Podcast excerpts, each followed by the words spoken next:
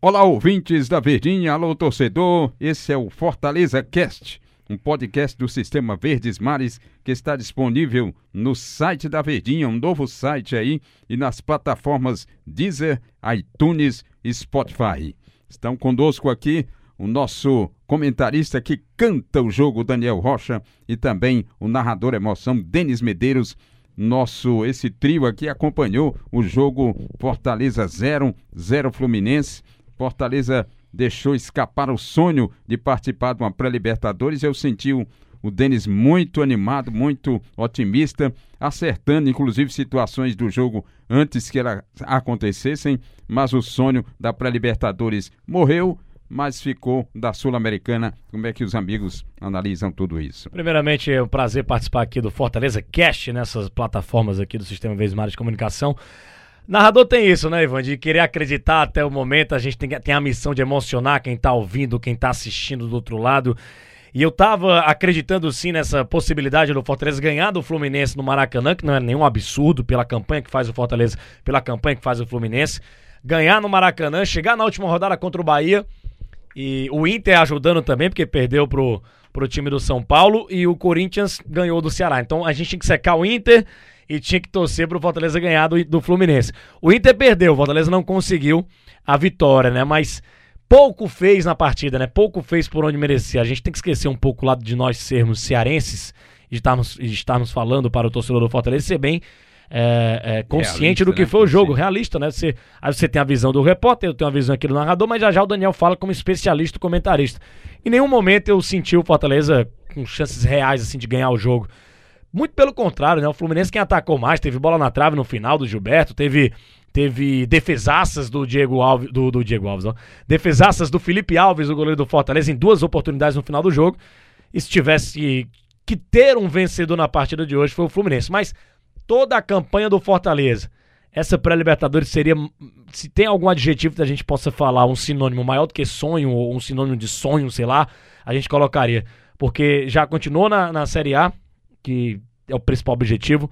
Ganhou a cereja do bolo, que é a Sul-Americana. Pela primeira vez, um clube cearense vai viajar para fora do país para jogar uma partida oficial. Esse time é o Fortaleza.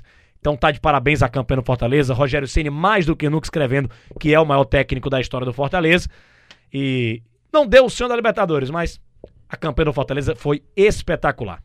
Eu pergunto ao Daniel Rocha, será que ele já vem com o seu pensamento pronto aí, mas esse problema, Oswaldo saiu, Paulão foi expulso, o Wellington Paulista substituído, formou aí um ingrediente, um caldo total de, de insucesso em termos de tentar a vitória, Daniel Rocha. Olha, Ivan, Denis, abraço a todo mundo que está acompanhando a gente aí nos podcasts, agora aqui no Fortaleza Cast.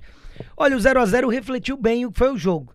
Então, como o Denis já, já pincelou aqui, o 0 a 0 foi justo, Inclusive, se fosse para haver um vencedor, o Fluminense chegou mais perto. Felipe Alves teve que fazer duas boas defesas, teve bola na trave de um chutaço do lateral direito Gilberto.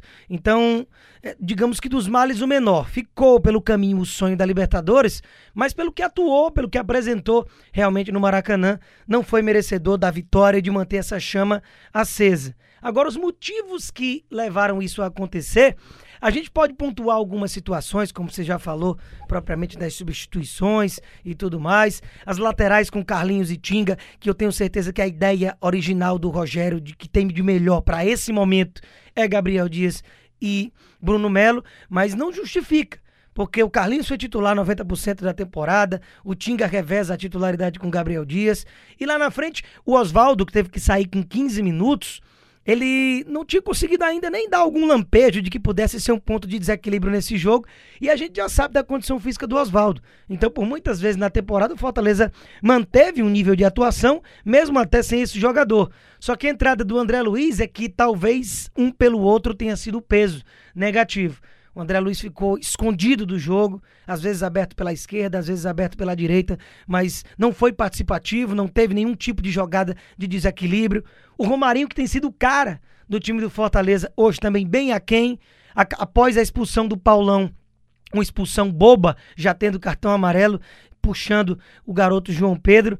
O Rogério colocou o Bruno Melo no lugar do Romarinho para jogar como zagueiro, mantendo o Carlinhos em campo. Então ficou pro Edinho a responsabilidade de ser o ponto de desequilíbrio desse time.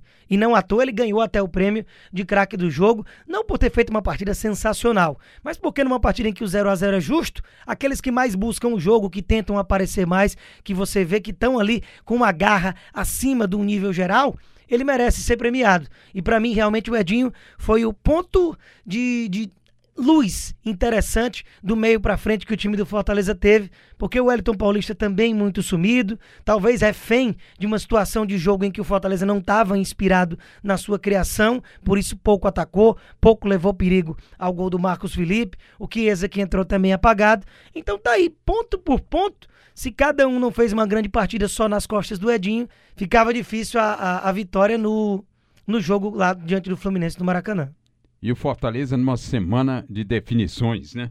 Porque eu acho que há dois fatos que, em que o Fortaleza vai ter de, de se amarrar daqui para frente, que é exatamente tentar renovar dois contratos, de Felipe Alves e do Rogério Ceni.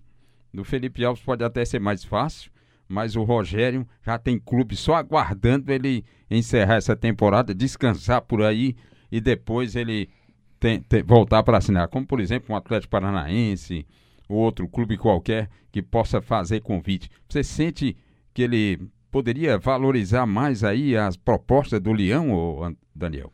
Olha, o Rogério, como ele falou após a partida contra o Goiás, o coração diz para ele ficar, né? Só que a questão é que é, a gente sabe que ele vai ter muito assédio. Que os clubes vão buscar o Rogério, inclusive clubes de Libertadores o Atlético Paranaense é um forte candidato a querer o trabalho do treinador, porque eu acredito que casa muito. Porque o Rogério não tem uma identificação, nenhum problema, digamos assim, em comandar uma equipe do Paraná. E uma equipe do Paraná com gestão, com projeto, com estrutura, um time que pensa no futuro, que valoriza a base, que contrata certo, é, que vem crescendo no melhor momento de sua história, campeão no ano passado da Copa Sul-Americana.